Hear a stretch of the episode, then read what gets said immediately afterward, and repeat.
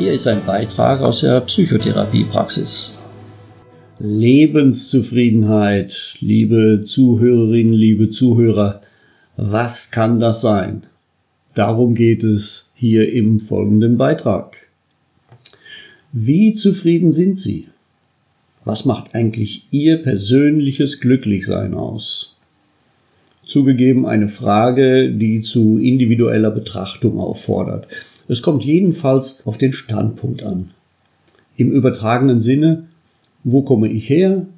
Wo will ich hin? Wo bin ich jetzt? Es ist einleuchtend, dass ein Mensch aus einer ökonomisch und sozial armen Region unserer Erde da ganz andere Vorstellungen hat, wie jemand, der in ein gut situiertes, friedliches Leben hineingeboren wurde. Und doch lässt sich die persönlich empfundene Lebenszufriedenheit durch einige markante Aspekte beschreiben, nämlich durch die Akzeptanz seiner selbst, die Beziehungen zu anderen, die Autonomie und Unabhängigkeit sowie die Arbeitszufriedenheit. Zufriedenheit in diesen wichtigen Bereichen ist eine Voraussetzung für unser Wohlbefinden. Wir Menschen haben die komfortable Möglichkeit, unsere Lebensumstände zu reflektieren, sie wahrzunehmen, sie zu bewerten und sie zu verändern. Wer seine Lebenszufriedenheit steigern möchte, der kann es auch. Allerdings nur einfach abzuwarten, das reicht nicht aus. Man muss sich schon damit auseinandersetzen wollen.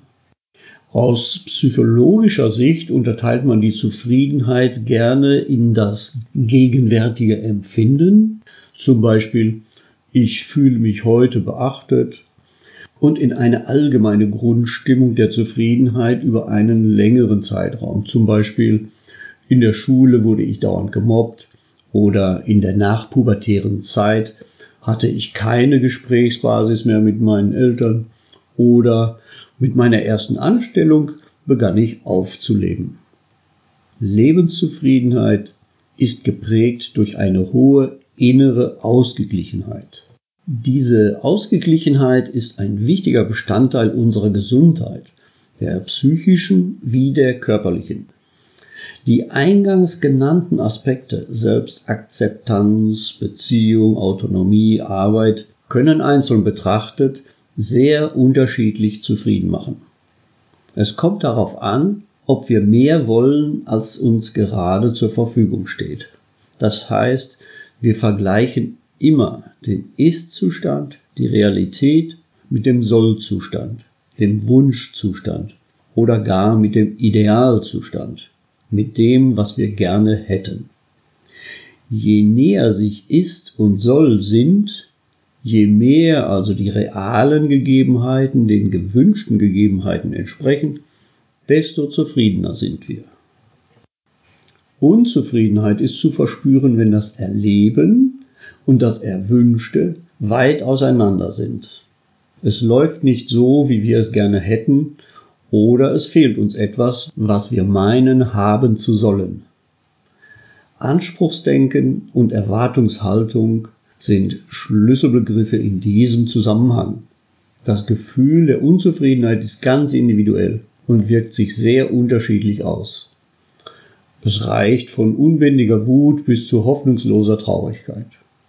Es kann sich auch in einer generell negativen Lebenseinstellung verfestigen.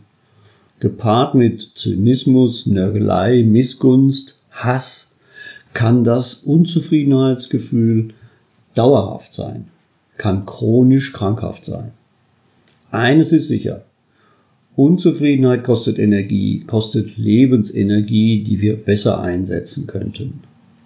Die Faktoren der Zufriedenheit und natürlich auch die der Unzufriedenheit können in uns selbst wirken oder von außen auf uns einwirken. Beispielsweise wünschen wir uns ein harmonisches Familienleben, ein geregeltes Einkommen, einen schönen Urlaub, ein gemütliches Zuhause und, und, und.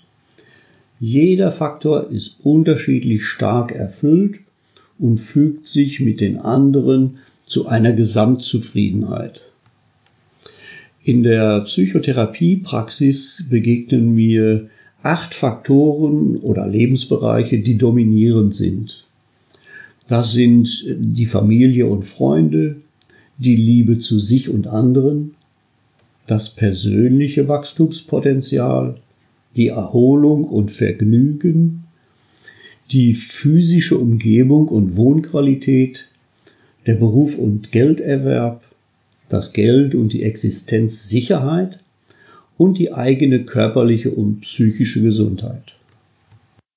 Je nach Wichtigkeit beeinflusst der eine Bereich die anderen Bereiche. Wie bei einem Spinnennetz zuppelt man an der einen Stelle, bewegt es sich auch an den anderen Stellen. Sollte Ihnen beispielsweise die Wohnqualität weniger wichtig sein, wird aus diesem Bereich auch weniger Unzufriedenheit auf die beispielsweise Gesundheit projiziert. Im Bereich Familie und Freunde könnten das Geld und die Existenzsicherheit hinsichtlich Absicherung und Status einen großen Einfluss haben und so weiter. Unwohlsein, Unzufriedenheit macht Stress mit all seinen Auswirkungen. Deshalb ist es wichtig, dass wir unsere kritischen Bereiche erkennen und sie zunächst einfach nur wahrnehmen. Wie gesagt, zu Anfang sollten Sie einfach erstmal nur zur Kenntnis nehmen. Zur Kenntnis nehmen, wie der aktuelle Ist-Zustand ist. Wenn Sie sich etwas Gutes tun wollen, dann nehmen Sie sich doch mal eine halbe Stunde Zeit, nehmen ein DIN A4 Blatt Papier zur Hand und schreiben untereinander mit etwas Zwischenraum Ihre ganz persönlichen acht wichtigsten Lebensbereiche auf. Wenn nötig, korrigieren Sie, streichen Sie oder ergänzen Sie die Begriffe, bis Sie tatsächlich die wichtigsten herausgefunden haben. Unter jedem Lebensbereich zeichnen Sie dann eine horizontale Linie als Skala von 0 bis 10. Danach lesen Sie nochmals jeden Begriff und vergegenwärtigen sich, was er für Sie bedeutet. Markieren Sie auf der Skala zwischen 0 gleich unbedeutend und 10 gleich höchst bedeutend, ihre individuelle Wichtigkeit. Betrachten Sie nun diese Einzelzufriedenheiten mit Ihrer Bewertung in den einzelnen Lebensbereichen. Was ist Ihnen in den einzelnen Bereichen besonders wichtig? Wie ist die normale Situation im Vergleich zur Wunschsituation? Und wie sieht es aus etwas größerer Distanz aus? Welche Tendenz sehen Sie in Ihrer Gesamtlebenszufriedenheit? Nehmen Sie sich die halbe Stunde Zeit, gönnen Sie es sich, Ihren aktuellen Standpunkt festzustellen. Damit haben Sie den ersten Schritt getan. Sie haben zur Kenntnis genommen, was gerade ist. Lassen Sie das Ganze einmal sacken.